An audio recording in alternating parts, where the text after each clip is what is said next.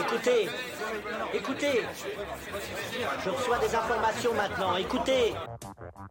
Le feuilleton va recommencer pour quelques épisodes, capitaine. Nous ne sommes pas des robots, Sébastien, mais des êtres vivants.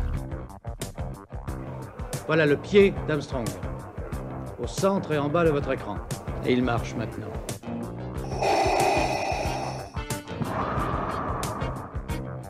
On peut dire aujourd'hui que la science-fiction est bel et bien partout.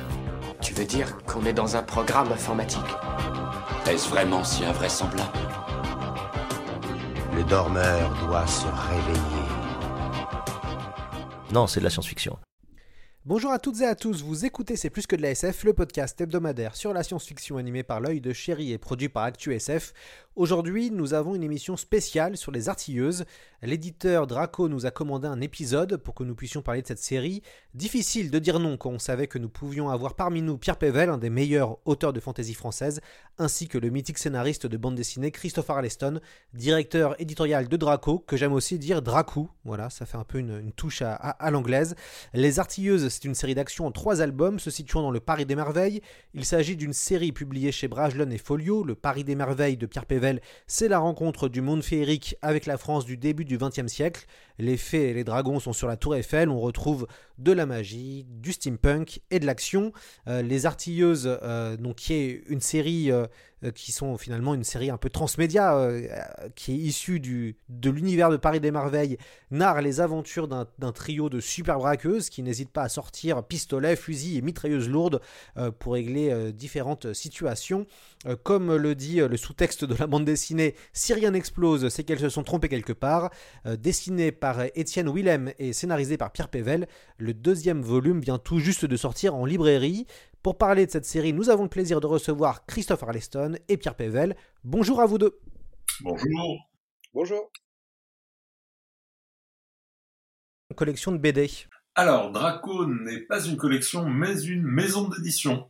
J'insiste sur la différence parce que une collection, c'est euh, un thème, une direction, alors que là, c'est une maison d'édition qui euh, sort aussi bien des albums euh, pour la jeunesse que pour les adultes, en grand format, en petit format.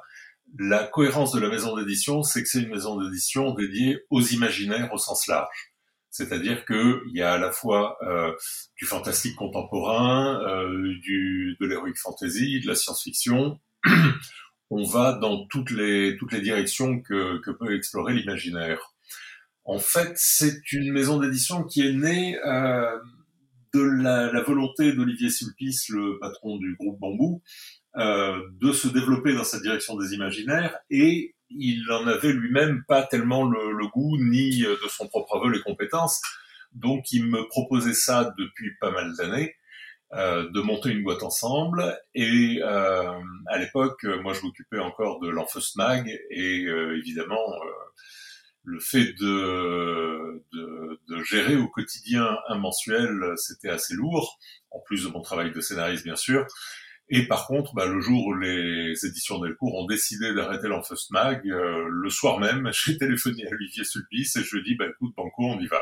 Je crois que Dracou ambitionne de mieux traiter les auteurs et autrices de BD qui subissent une précarité assez importante. On en parle d'ailleurs assez souvent dans notre podcast.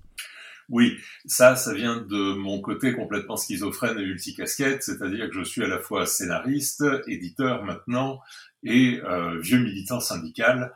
Et depuis deux ans, euh, en particulier avec euh, la Ligue des auteurs professionnels, euh, qui est vraiment une organisation qui regroupe tous les auteurs de livres et qui même va fédérer au-delà du livre en partenariat avec pas mal d'autres comme la Guilde des scénaristes, comme voilà, il y a toute une série d'organisations impliquées. Et euh, en fait, on a un, long combat qui est dans plusieurs directions. La première, c'est une direction institutionnelle, se faire reconnaître tout simplement le métier d'auteur, le statut d'auteur, parce que euh, voilà, c'est quelque chose qui n'existe toujours pas, à part pour les impôts qui savent nous trouver. Mais euh, pour le reste, euh, on coche tous les devoirs, mais les droits en face, euh, on n'a pas grand-chose. Et euh, l'autre euh, phase de, de, notre combat, c'est euh, bah, dans la relation aux éditeurs, euh, avoir un vrai partenariat avec les éditeurs et non pas une relation d'assujettissement entre l'auteur et l'éditeur. Donc moi, devenant éditeur de mon côté, j'en ai discuté avec Olivier Sulpice. Olivier a fait ses calculs et il est revenu vers moi et il m'a dit, écoute, voilà, au lieu des 8, 10, 12% traditionnels, qui étaient parfois 10, 12 dans le cas de, bambou, il n'y avait pas de 8, euh, bah on va faire 12, 13 et 14 Donc, euh, donc voilà, on propose des pourcentages euh, très beaucoup plus élevés que les autres, qui permettent de rembourser plus vite les avances sur droit, parce que c'est important que les auteurs euh, aient l'impression de vivre réellement des ventes de leurs bouquins, c'est-à-dire de toucher des droits, et non plus uniquement des avances qui ne rembourseront jamais, qui créent une espèce de, de faux salariat précaire euh, comme comme c'est souvent le cas. Donc là, ben, un auteur qui a vendu à partir de 5-6 000 exemplaires euh, chez nous, si ses avances sont dans, le, dans les standards, il commence à retoucher des droits d'auteur. Et euh, c'est quelque chose, alors d'une part évidemment c'est plus de sous pour l'auteur, et puis euh, c'est quelque chose de, de très motivant, de, de, très positif, donc finalement c'est du gagnant-gagnant. Et l'avantage derrière, c'est que comme euh, Olivier Sulpice a été OK pour qu'on mette ces pourcentages-là, euh, ben, dans la foulée, pour pas être en reste, euh, Guy Delcourt, par exemple, a monté son pourcentage minimum de 8 à 10.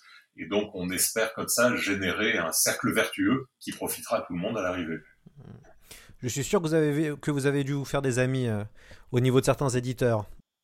Je crois que les, les éditeurs, euh, au début, c'est vrai qu'il y a eu des réactions euh, un peu vives. Je me souviens d'un festival d'Angoulême où deux gros éditeurs que je connais bien euh, sont venus vers moi et m'ont dit mais c'est quoi ta connerie? Euh, Mais finalement, je crois qu'ils se rendent compte une fois qu'ils font leurs calculs que euh, tout le monde a intérêt à ce que les auteurs soient des gens respectés et qui se retrouvent dans des situations confortables qui leur permettent de, créer confortablement parce que vouloir euh, exploiter des auteurs au, en, les payant au lance-pierre, c'est pas une bonne politique de long terme. Je pense qu'à l'arrivée, les éditeurs, même ceux qui sont encore rétifs, se rendront compte qu'ils seront gagnants quand même. Pierre Pével, euh, comment ça s'est fait la transition vers la bande dessinée alors qu'on sait que vous êtes plutôt un romancier? Bon, ça s'est fait très facilement puisque j'ai fait ça sous la, sous la houlette de Christophe. Euh, après qu'on se soit entendu, euh, Étienne, Christophe et moi, sur le projet qui allait devenir Les Artilleuses, euh, j'ai écrit un premier scénario que, que j'ai rendu, rendu à Christophe, je lui ai soumis, et il m'a expliqué ce qui n'allait pas, à savoir à peu près tout. Et j'ai repris ma copie, je suis retourné au travail et j'ai rendu quelque chose qui cette fois a satisfait a satisfait Christophe. C'est pas, enfin bon, à partir du moment où on travaille en suivant les conseils de, professionnels compétents, rien n'est bien difficile pour pour peu qu'on sache écouter quoi. Donc euh, moi je savais que j'avais tout à apprendre, donc euh, j'ai appris, je continue à apprendre, je, je fais simplement de mon mieux. Mais c'est vrai que les deux exercices sont très très différents. Euh, il a fallu que j'apprenne à, à, déjà à tenir compte, euh, ne serait-ce que tenir compte de la pagination, c'est quelque chose qu'un romancier ne fait pas. Euh, on n'est pas à se demander si le roman va faire 250 ou 275 pages, et encore moins s'il va en faire euh, 46 ou 47. Euh, là, en BD, c'est des choses avec lesquelles on est obligé de compter. Et puis, c'est pas la même dynamique de récit, c'est pas les mêmes codes, c'est pas, c'est, mais du coup, c'est d'autant plus, d'autant plus excitant que de se frotter à ce nouveau langage qui est euh, la narration en BD. Hmm. D'ailleurs, cette BD euh, est une aventure se déroulant dans le Paris des Merveilles. Comment est né cet univers, Pierre Pével, qui a été publié chez Bragelonne, puis après en folio euh, pour le Poche? En fait, il est né il y a encore plus longtemps que ça, puisque l'édition Bragelonne n'est pas la première édition du Paris des Merveilles.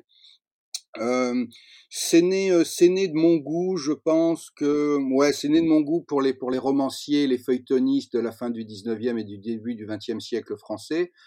C'est, c'est né de mon goût pour les Brigades du Tigre, pour Arsène Lupin, pour Rouletabille, pour tous ces, tous ces personnages de fiction ou réels ou romancés qui, qui me plaisent vraiment beaucoup.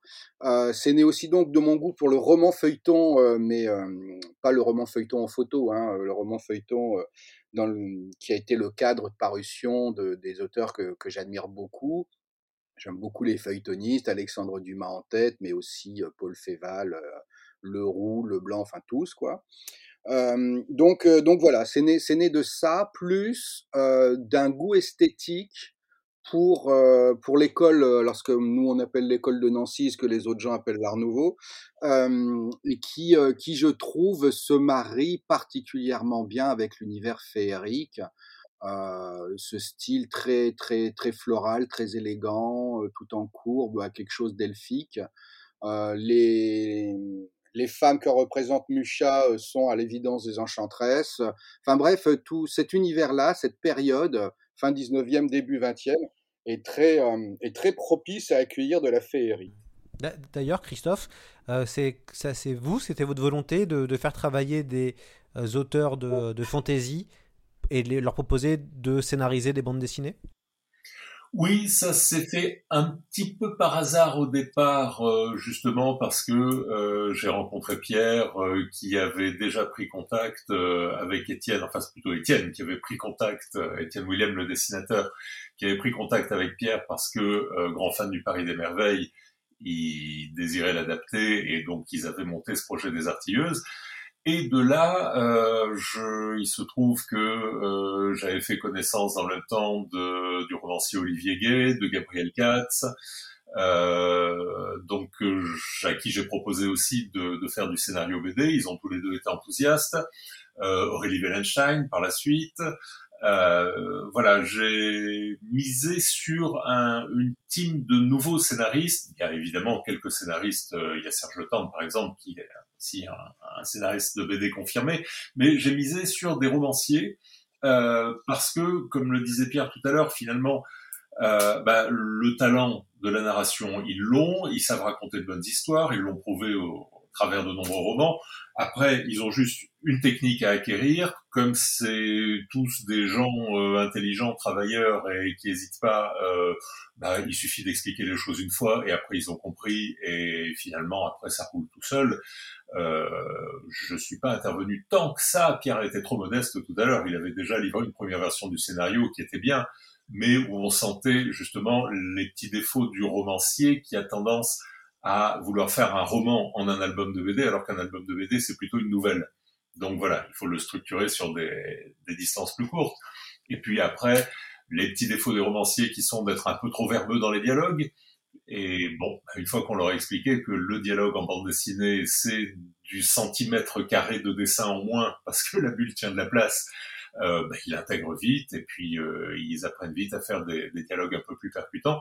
Et donc voilà, il y a une nouvelle génération de scénaristes de bande dessinée qui arrivent, qui viennent du roman, qui continuent à faire du roman à côté. Et, et je trouve que ça amène un plus parce que l'intérêt d'une nouvelle maison d'édition, c'est aussi d'ouvrir des d'ouvrir des nouveaux pans, d'aller chercher des choses nouvelles. Euh, je vois pas l'intérêt de monter une nouvelle boîte si c'est pour publier que des auteurs qui sont déjà ailleurs. Tout à fait. Et, d'ailleurs, Pierre, comment ça s'est passé euh, la création de ce projet des artilleuses avec euh, Étienne euh, Willem Comment vous avez décidé de cette, de cette histoire et comment vous vous, vous êtes situé à travers déjà votre série de romans? Euh, Alors le, projet, le projet initial, celui pour lequel euh, Étienne a pris contact avec moi il y a, il y a une dizaine d'années, c'était d'abord d'adapter les romans. C'était notre premier projet. C'est celui sur lequel, je n'irai pas jusqu'à dire qu'on avait travaillé, mais qu'on envisageait sérieusement. Puis les années ont passé, Étienne et moi étions occupés chacun de notre côté par nos projets personnels qui nous faisait gagner notre vie. Donc le fait de, mettre ça entre parenthèses pour euh, se lancer dans un projet un peu plus hasardeux n'était pas toujours simple. Euh, dans quelques temps plus tard, euh, un soir, alors là je peux pas vous répondre plus précisément parce que ça reviendrait à répondre à la fameuse question d'où vous viennent vos idées et on n'en sait rien.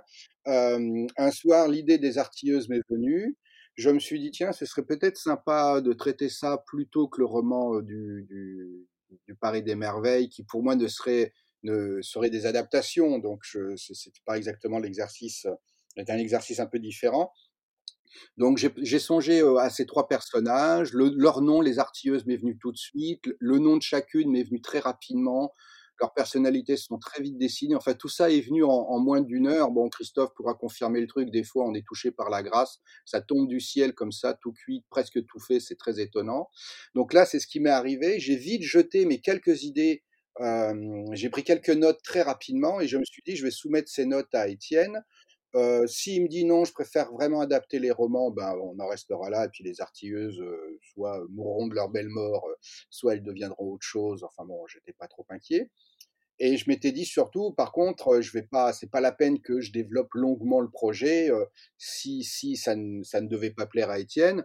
Donc vraiment, je me contente de mes quelques notes rapidement jetées en me disant si jamais ça lui plaît, je développerai et on pourra travailler sérieusement sur ce truc-là. Bon, pour la petite histoire, il était à un festival quand il reçoit mon courrier. Euh, il était, je crois que c'était au dîner ou quelque chose comme ça. Il est, il est vite rentré dans sa chambre d'hôtel. Euh, le projet, ce que je lui proposais, les quelques lignes que je lui proposais lui plaisaient tout de suite. Et il m'a fait les premiers crowbars. Et ce qui est très, ce qui m'a surpris, extraordinairement surpris à l'époque, c'est que les, les, premiers portraits qui m'envoient des artilleuses euh, étaient, euh, étaient exacts, quoi, j'ai envie de dire. Ils étaient parfaits, ils étaient exactement ce que j'avais en tête. C'est-à-dire que je me suis dit, mais j'ai même pas besoin de développer, euh, il a tout de suite compris le truc, quoi. Donc on s'est dit qu'on tenait quelque chose, non seulement pour ce qui était éventuellement de l'originalité des personnages, enfin, c'était non seulement c'était un bon projet, mais c'était surtout un, projet qui nous correspondait. Qui nous correspondait très très bien, sur lequel on s'entendait parfaitement, sans avoir besoin de causer en fait, à peu de choses près. Et d'ailleurs, ça s'est vérifié ensuite au, au, fil de notre collaboration sur les différents albums, euh, ça va très très vite quoi. C'est vraiment, euh, il y a l'un commence une phrase, c'est l'autre qui la finit. Moi, quand j'ai envie de quelque chose particulier euh, pour ce qui est d'un personnage, une ambiance, un décor, j'ai pas besoin de m'étendre beaucoup euh, pour pour que tout de suite Étienne pige le truc. Euh, et vice versa, quand il a besoin d'une modification sur une scène pour faciliter euh, la mise en scène, la mise en case ou quelque chose comme ça, ça va aussi très très vite. Quoi.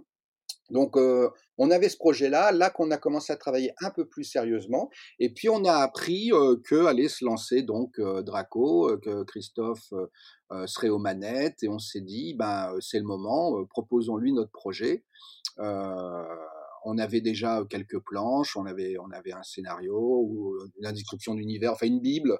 On avait, on avait quand même pas mal de biscuits à montrer. On a profité d'une rencontre possible à Trolls et légendes, je sais plus en quelle année, mais où Christophe, Étienne et, moi étions là.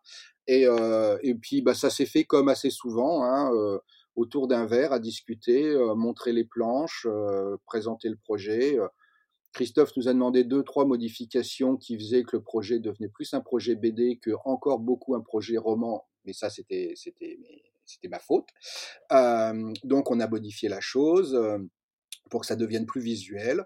Et, et voilà, la, le truc était lancé après. Quoi. Christophe, qu'est-ce qui vous plaît dans l'univers des artilleuses Ah, moi, je, je suis fan de la série, de l'ambiance, du Paris des Merveilles. Et la première fois que j'ai lu, c'était il y a bientôt une vingtaine d'années, ça s'appelait Ambremer.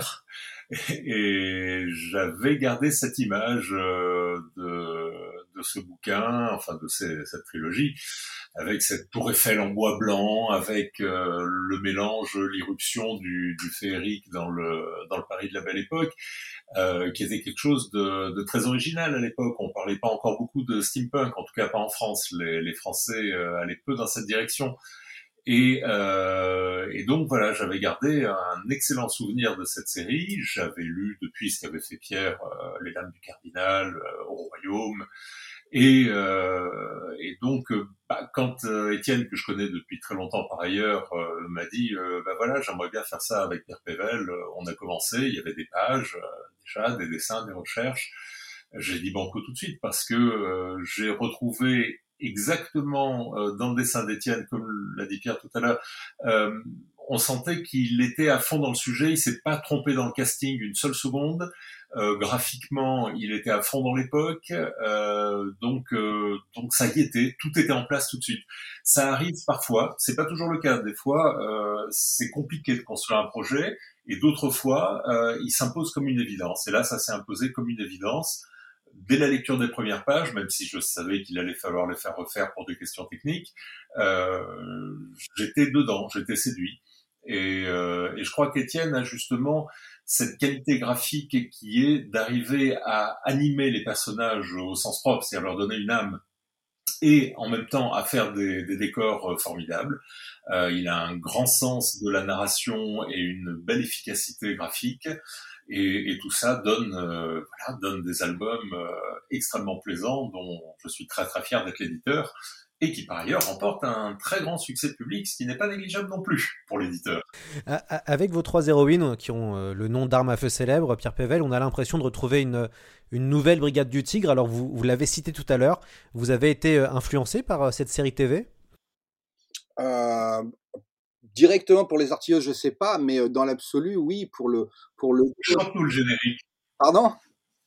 Chante-nous le générique. Non, on va pas gâcher un podcast réussi jusqu'à présent tout de même. euh, donc, euh, non, les, les, mais en effet, en tout cas, euh, ce, la, l'intervention de Christophe est, est, justifiée parce que c'est un générique qu'on, enfin, tous ceux qui l'ont entendu étant enfant, on l'a toujours en tête. La complainte des Apaches, on peut tous le chanter. Bon, plutôt en fin de dîner après quelques verres de vin parce que euh, lorsque la pudeur a disparu. Mais, euh, mais sinon, oui, c'est quelque chose qui fait vraiment partie, en tout cas, qui fait partie de moi. Et je pense qu'il fait vraiment partie euh, de, de, beaucoup de gens de ma, de, de ma génération. Quoi. C'est quelque chose qui, qui, nous a marqué. Et euh, je ne sais pas si vous vous souvenez de la série, mais, mais elle flirtait avec le fantastique par moment. Il y avait, il y avait vraiment, il y avait vraiment à la fois des enquêtes rationnelles et puis, et puis un peu de, fantastique dans un ton finalement qui est très français.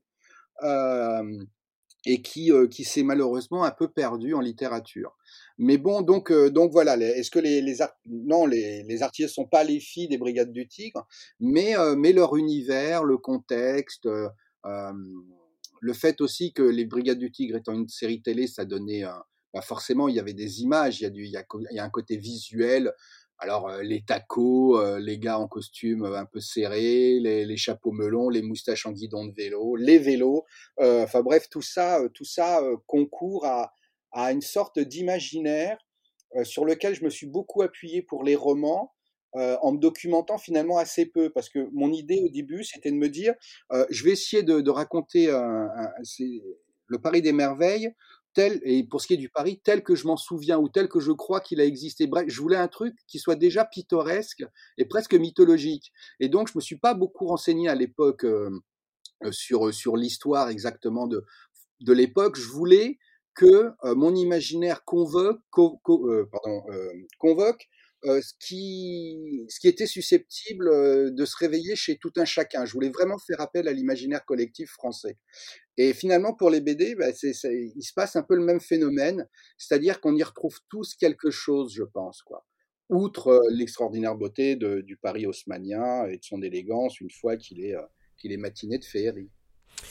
C'était voulu et théorisé d'avoir des femmes comme héroïnes euh, où c'était, vous n'êtes pas posé la question, c'était tout à fait naturel, où vous vous êtes dit, bah quand même, c'est sympa d'entre guillemets de changer et euh, de, mettre plus en avant des femmes dans des récits Non, non, moi je suis pas du tout, je suis pas du tout un romancier euh, ni un scénariste militant. Euh, les, les, les, artilleuses sont arrivées comme ça parce que parce qu'elles sont arrivées armées, casquées, bottées dans mon imaginaire. Je me suis pas dit je vais raconter des histoires de filles parce qu'il faut raconter des histoires de filles. C'est vraiment pas, ça a vraiment pas été la démarche du tout.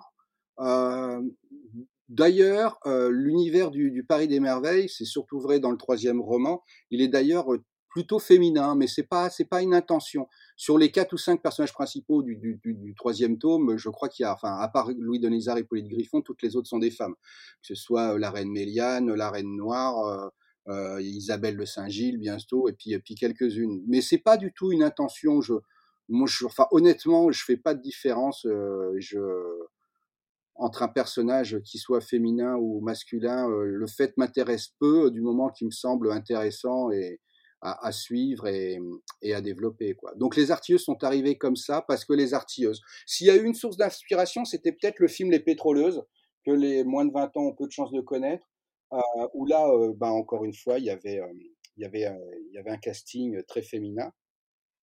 Euh, j'ai aussi pensé un moment, euh, parce que c'est une série de BD que j'ai bien aimé, au, au Minetos Desperados, euh, où là aussi il y avait un trio féminin.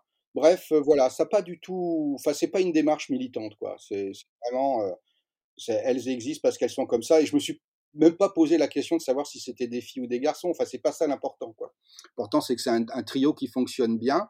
Euh, et ensuite, en effet, dans la société euh, euh qui est enfin encore plus euh, sexiste de l'époque, on a, il y a un décalage qui, est supplémentaire, quoi, euh, avec le fait que c'est, c'est c'est vu leur, sexe, elles sont plutôt censées soit bosser dans des petites usines, soit être petites mains dans un atelier, soit être sages dans un salon bourgeois. Elles ne sont ni l'un ni l'autre.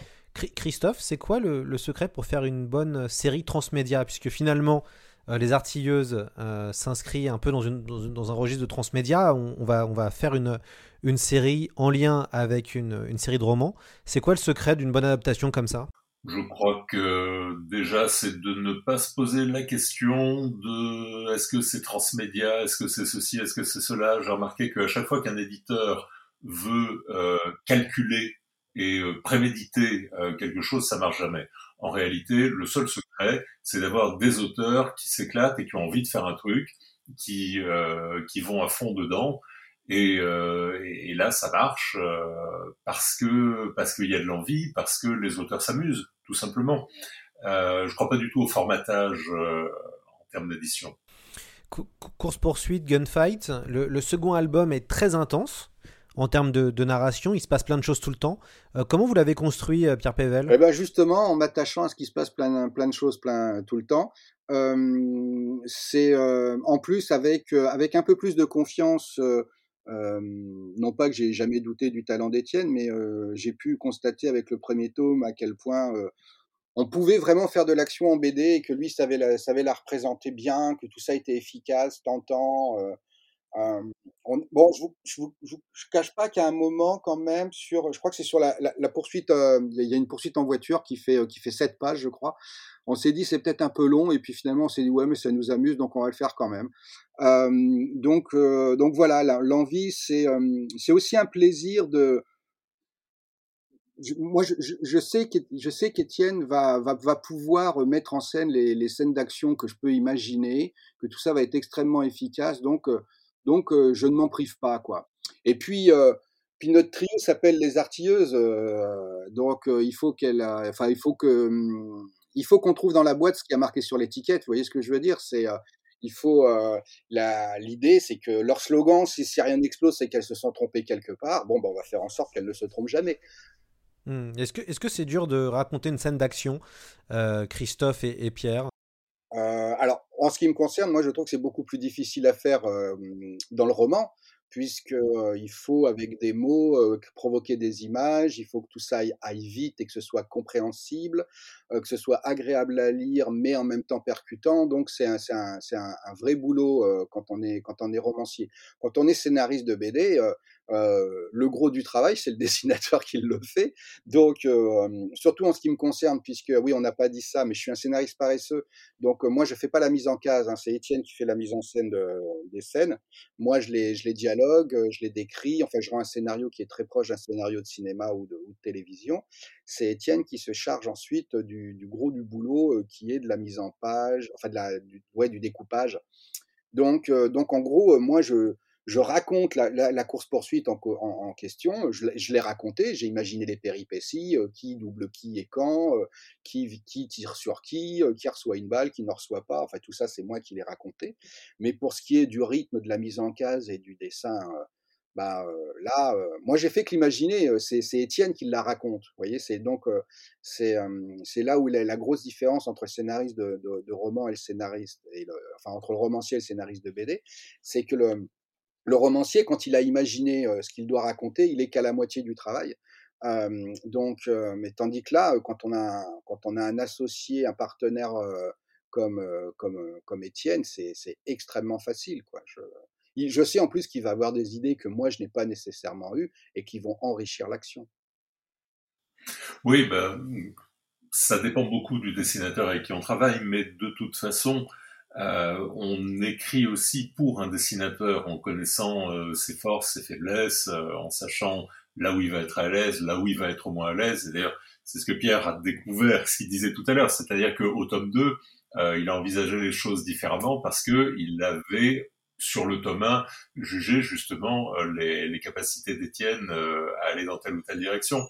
Mais pour, pour moi, les scènes d'action, c'est souvent assez difficile à écrire euh, tout simplement pour euh, se renouveler. Euh, parce que bah, moi j'ai plus de 250 albums derrière moi. Euh, et et à ce moment-là, dès que ça bouge, alors c'est facile de se renouveler dans les caractères, dans les situations, dans les scènes de comédie, dans les personnages, mais dès qu'on est, par exemple, avec euh, deux personnages face à face qui ont une épée dans la main et qui sont en train de se battre, euh, bah, comment ne pas retomber dans le sempiternel combat à l'épée qu'on a déjà traité dans, dans 15 albums Donc à chaque fois, il faut essayer de trouver quelque chose de surprenant, quelque chose de nouveau.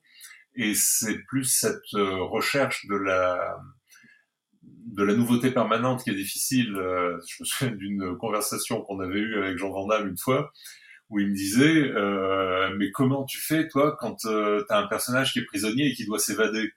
Euh, et c'est vrai qu'on disait tous les deux qu'on avait déjà traité quasiment 50 fois chacun le personnage prisonnier qui doit s'évader. Et à chaque fois il faut qu'on surprenne parce que si on retombe toujours dans les mêmes poncifs ça n'a aucun intérêt donc le, la difficulté, elle est plus sur le, le long terme dans l'action. Ouais, je me permets d'intervenir parce que les, la, la, la, difficulté que décrit euh, Christophe de, de, de, renouvellement, moi je le ressens bien, euh, mais au niveau romancier évidemment, parce que euh, pour reprendre le même exemple que lui, deux gars avec armée d'épée qui font, qui, qui s'affrontent, je, je compte même pas, enfin j'ai, je préfère pas essayer de compter combien de fois j'ai dû raconter ça, quoi. Par contre, je sais que c'est revenu souvent parce que c'est des situations nécessaires, utiles, intéressantes. Et donc, en effet, à chaque fois, trouver un, un nouveau combat à l'épée, c'est, c'est pas simple. Euh, avec la difficulté supplémentaire qu'il faut pas non plus que les personnages fassent n'importe quoi. C'est-à-dire que euh, euh, il y a quand même un, un, un, on joue on joue on joue avec une partition sur sur une gamme qui est finalement qui peut être limitée par par aussi un minimum de réalisme, quoi. C'est, il faut aussi tenir compte de ça. Et euh, c'est pas toujours simple de se renouveler tout en restant crédible. Euh, je ne sais pas si tu, tu, ressens ça aussi, Christophe. Oui, oui, oui. Sauf que moi, traitant beaucoup de comédie, euh, c'est souvent de l'aventure comédie, donc j'ai un peu moins ce problème de la crédibilité. Et des fois, je l'envoie valser joyeusement par-dessus les moulins, et c'est ce qui finalement fait le fait l'intérêt, mais ça, je peux me le permettre parce que c'est les trolls ou que c'est l'enfeust. Euh, est évident que dans une série plus, plus sérieuse, euh, il faut être plus, plus pointilleux sur, euh, sur certaines choses. Euh, il y a aussi un, moi j'ai trouvé dans ce deuxième album un, très très bon méchant charismatique, Drexler, qui finalement on en sait assez peu sur lui, mais que ce soit le, le personnage, comment il est dessiné et ce qu'il incarne est vraiment intéressant et j'aime vraiment bien ce, ce cet anti-héros. Comment vous avez, euh, c'est comment vous avez travaillé ce méchant, Pierre? Euh, alors l'idée de départ, bah, bon déjà il y a une sorte de nécessité euh, scénaristique, c'est que le, le, le, méchant qui l'ogre qui dirige les services secrets prussiens n'est pas censé aller sur le terrain, donc il lui faut un homme de main, donc trouvons-lui un homme de main, ce sera qui aurait d'ailleurs pu être une femme de main en l'occurrence, mais là c'est j'ai pensé, j'ai pensé à Drexler, je le voulais, je le voulais menaçant, puis là encore, euh, la manière dont je je crois me souvenir que la manière dont je l'ai décrit à Étienne, c'était relevé plus du conceptuel que du graphique, c'est-à-dire que je disais plutôt ce que je voulais que le, ce, ce qu'on ressente en voyant, en voyant, en voyant ce gars, quoi. Euh, Ensuite, il fallait aussi. Alors, on a eu un premier projet où le gars avait vraiment une tête impossible, mais ensuite, je me suis dit, euh, ouais, enfin, Drexler, il est quand même censé pouvoir euh, filer quelqu'un euh, dans les rues de Paris, donc bon, s'il fait 2m15 avec des ailes, ça va quand même être embêtant, quoi. Il va peut-être faire peur, mais justement, on peut-être un peu trop le voir. Donc, il fallait trouver un moyen terme avec un personnage qui soit très menaçant, enfin, qui puisse être assez flippant, euh, tout en pouvant euh, se faire discret et euh, pouvoir quand même évoluer dans un Paris où il y a des gens très normaux qui vivent. Hein. Il y a des épiciers, des chauffeurs de bus, euh, des, des, des, des, femmes au foyer. donc on peut pas, on peut pas. Il faut quand même tenir compte aussi là d'un minimum de, de, de, réalisme. Donc, donc Drexler, il est venu de ça. il est venu de la du, du, du personnage. Moi, j'appelle ça les Rochefort en référence naturellement euh, au conte de Rochefort dans Les Trois Mousquetaires, à savoir euh, l'âme damnée, euh, l'homme de main du, du, vrai grand méchant, celui qui exécute les, les bases œuvres. C'est d'ailleurs en plus c'est un personnage que j'aime vraiment beaucoup parce que c'est souvent des bah, l'âme damnée c'est les qualifie bien quoi. C'est parce que c'est souvent des gens qui ont renoncé à quelque chose comme Rochefort qui qui pour se mettre au service au service d'un au service d'un puissant. Euh, et jusqu'où euh, seront-ils prêts à aller au service de ce puissant? Souvent, c'est un, débat intéressant. En tout cas, ça allait pour Rochefort. concernant Drexler, lui, il a un peu moins d'état d'âme. et son côté mystérieux, je trouve, ne le rend que plus, inquiétant. Je, je, trouve que c'est bien de pas savoir d'où il vient, s'il vit, et si la nuit, pour dormir, il s'accroche les pieds en l'air à une poutre dans son grenier, ou s'il si, dort dans un lit, vous voyez ce que je veux dire? C'est quoi votre rapport au, au genre du steampunk, tous les deux? Le steampunk, c'est quelque chose que j'ai beaucoup aimé dès que je l'ai découvert euh, à la milieu des années 90. Euh, bon, qui aujourd'hui est un peu trop euh, vu, un peu trop utilisé n'importe comment dans tous les sens. Mais euh, j'ai toujours été attiré par les uchronies, donc euh, le steampunk est, une forme d'uchronie. Et euh, il y a quelque chose de, de fascinant là-dedans, surtout quand on l'applique justement à, à, la France, à Paris, puisque finalement le steampunk au départ c'est très victorien, c'est très anglais, on pense toujours à Londres. Euh, maintenant, euh, voir un Paris euh, steampunk euh, et féerique, et comme dans les, les, artilleuses, comme dans le Paris des merveilles, euh, ça a quelque chose de, de complètement réjouissant parce que c'est traité aussi d'une façon légère. Dans les artilleuses, on n'en parle pas assez, mais il y a il y a un vrai fond, mais en même temps, il y a une légèreté et il y a un, plaisir jubilatoire à, lire cette histoire et à s'immerger dans euh, dans cet univers. Et ça, c'est une vision du steampunk qui change du côté très dark euh, qu'on a d'habitude. Et c'est ça que j'aime bien. Euh, moi, mon rapport au steampunk, il est quasiment nul parce que c'est un genre que je connais pas bien du tout. J'ai lu quelques classiques il y a longtemps, mais dernièrement, j'ai, enfin bon, je, j'ai pas lu, j'ai pas lu. S'il y a un grand roman steampunk qui est paru il y a, il y a, il moins de dix ans, je ne l'ai pas lu. Quoi. Donc c'est pas un genre que je connais très très bien. Par contre, moi j'aime beaucoup son esthétique. Je trouve que c'est, euh, visuellement, ce sont des univers que je trouve toujours très élégants, euh, très très parfois même très raffinés, même même euh, même lorsque tout ça, même lorsque l'univers décrit est, sale, pollué, il y a quand même toujours quelque chose d'une élégance. Le cuir et le, laiton, c'est quand même mieux que, que le béton et le plastique. Il y a, y a rien à faire. Euh, voilà. Donc moi, ça se limite un peu à ça. En plus, je bon, je le dis, je le dis souvent, je le dis peut-être même trop, et ça fait pas toujours plaisir. Mais je pense que steampunk, c'est plus une esthétique qu'un genre littéraire véritablement, ou, ou cinématographique ou BD. Euh, J'en veux pour preuve qu'on peut tout raconter dans un contexte steampunk. On peut aussi bien faire une aventure trépidante, un film. On peut aussi bien faire de l'action que de la romance, que de la comédie, que que du polar, que que de que de l'épique. C'est euh, c'est avant tout visuellement qu'une œuvre est, est steampunk, je pense. Et ceci dit, pour moi, les artilleuses, elles relèvent moins du steampunk qu'un genre qu'il faudrait inventer qui serait, je sais pas, un genre à la Jules Verne, quoi. C'est plus, c'est plus une extrapolation de, de, du Paris vernien avec, avec de la magie que, réellement du, steampunk, puisqu'il y a quand même pas beaucoup de steam et pas du tout de punk. Donc, euh. Mmh. D'ailleurs, c'est intéressant parce qu'il y a une espèce de revival euh, du début du XXe siècle en ce moment. Il y a eu la série de Canal Plus Paris Poly 1900. Il y a le film. Très très bonne série de, du camarade Fabien Dury, scénariste de dessiné, qui est non seulement scénariste, mais pour une fois, et enfin, les producteurs français ont compris qu'il fallait laisser les clés aux scénaristes, puisque Fabien était showrunner là-dessus, et résultat, c'est une réussite totale. Ouais, tout à fait. Euh, très très bonne euh, série, très intéressante. Il euh, y a le film sur Eiffel qui va aussi sortir prochainement. vous, il y a les artilleuses qui se passent en 1911. Comment vous, analysez le fait qu'on revient un petit peu vers le, début du XXe siècle?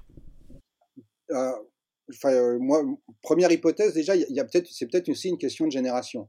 C'est que là, nous avons entre 40 et 50 ans, donc on raconte les histoires qui nous plaisent et qui, donc pour certaines vieilles de notre enfance. Et là, bah, du coup, on a une génération d'auteurs, de, scénaristes, de réalisateurs et de showrunners qui bah, comme, comme moi, hein, ont vu euh, les Brigades du Tir étant enfant, Arsène Lupin euh, à la télé aussi, quand c'était euh, l'écrière qui l'incarnait, qui connaissent aussi cette littérature, c'est-à-dire que nous, notre, enfin, quand je dis nous, je parle là de, de, des Français, hein, notre, notre, notre folklore, notre, notre, notre mythologie, nos personnages mythologiques qui remontent beaucoup à cette époque-là. Je prends Arsène Lupin, Rouletabille, Euh, il y a quelques années, il y a eu les films Le Parfum de la Dame en Noir et puis, euh, Le Mystère de la Chambre Jaune aussi, qui relèvent de cette époque, qui frôlent avec le fantastique.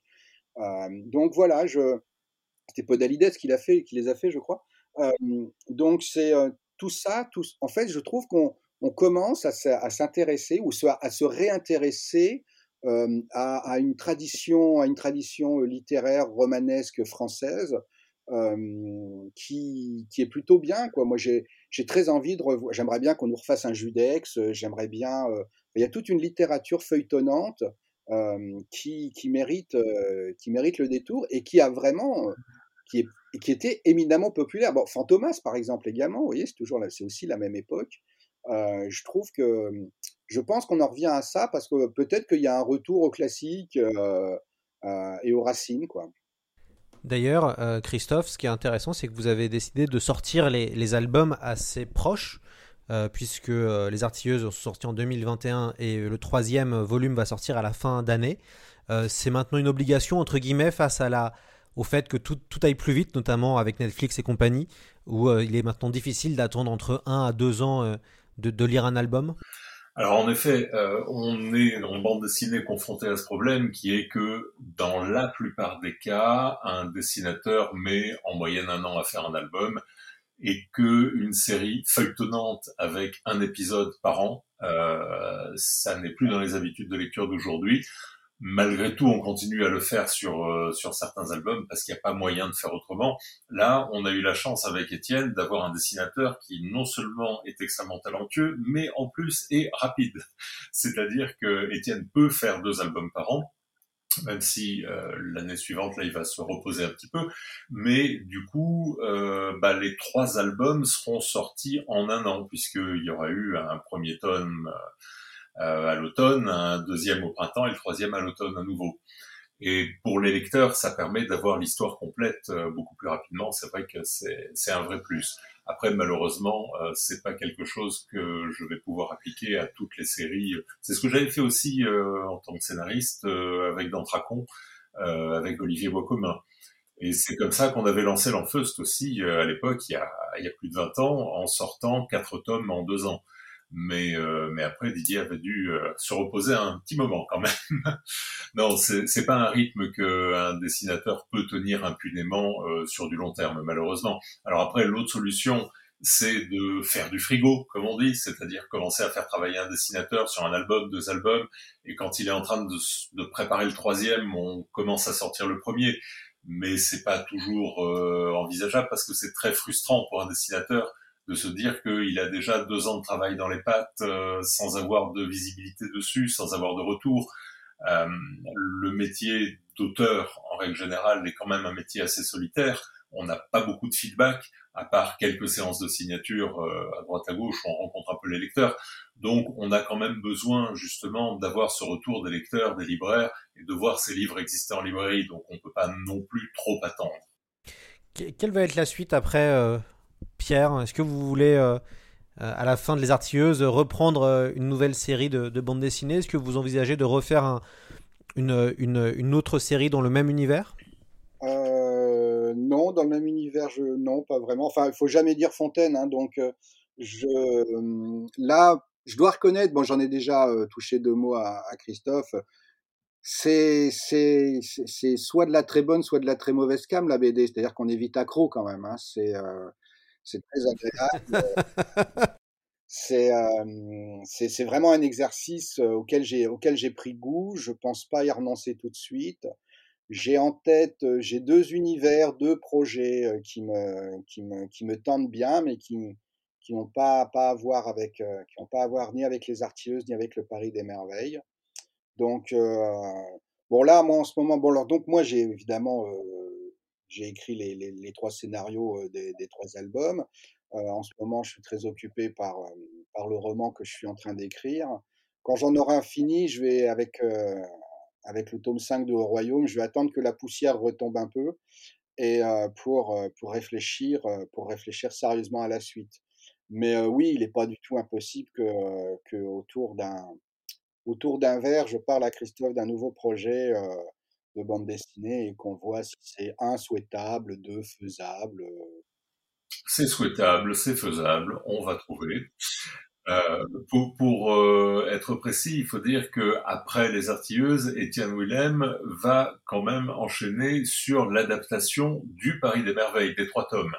C'est-à-dire que ça fera six albums de BD avec euh, une participation de Pierre au scénario qui sera déterminée entre Étienne et Pierre une fois qu'Étienne aura terminé son artilleuse et que il se penchera sur la question du Paris des merveilles. on verra jusqu'à quel point il viendra t'embêter ou pas. Euh, et, euh, et, par ailleurs, c'est vrai que moi, je serais tout à fait ravi d'avoir euh, quelque chose, euh, un scénario original de Pierre sur autre chose, avec un autre dessinateur à trouver. mais je n'ai pas beaucoup de doutes sur le fait que un bon scénario de Pierre trouvera un dessinateur rapidement. Super. Eh ben, écoutez, nous, on recommande évidemment la lecture des Artilleuses. On a pris beaucoup de plaisir à, lire les deux premiers euh, volumes. On trouve ça euh, très efficace et euh, ça, donne, ça donne vraiment envie de, relire ou de lire dans le Paris des Merveilles. Donc, pour nous, la, mission est, vraiment accomplie. Et puis, on a, on a quand même assez hâte de lire la fin euh, de, la, de la série pour voir jusqu'où ça va, jusqu'où ça va aller. Euh, donc euh, voilà, c'est une, évidemment c'est une recommandation à, nos, à nos auditeurs qui, je sais, aiment la bande dessinée, aiment la science-fiction, mais pas mal aussi aiment la fantasy. Donc je pense qu'ils arriveront à trouver une, une, forme de synthèse dans ces artilleuses. Merci beaucoup Pierre et, Christophe d'être venus dans C'est plus que de la SF et puis on espère vous retrouver prochainement. Très volontiers. Sans problème. À bientôt. À bientôt.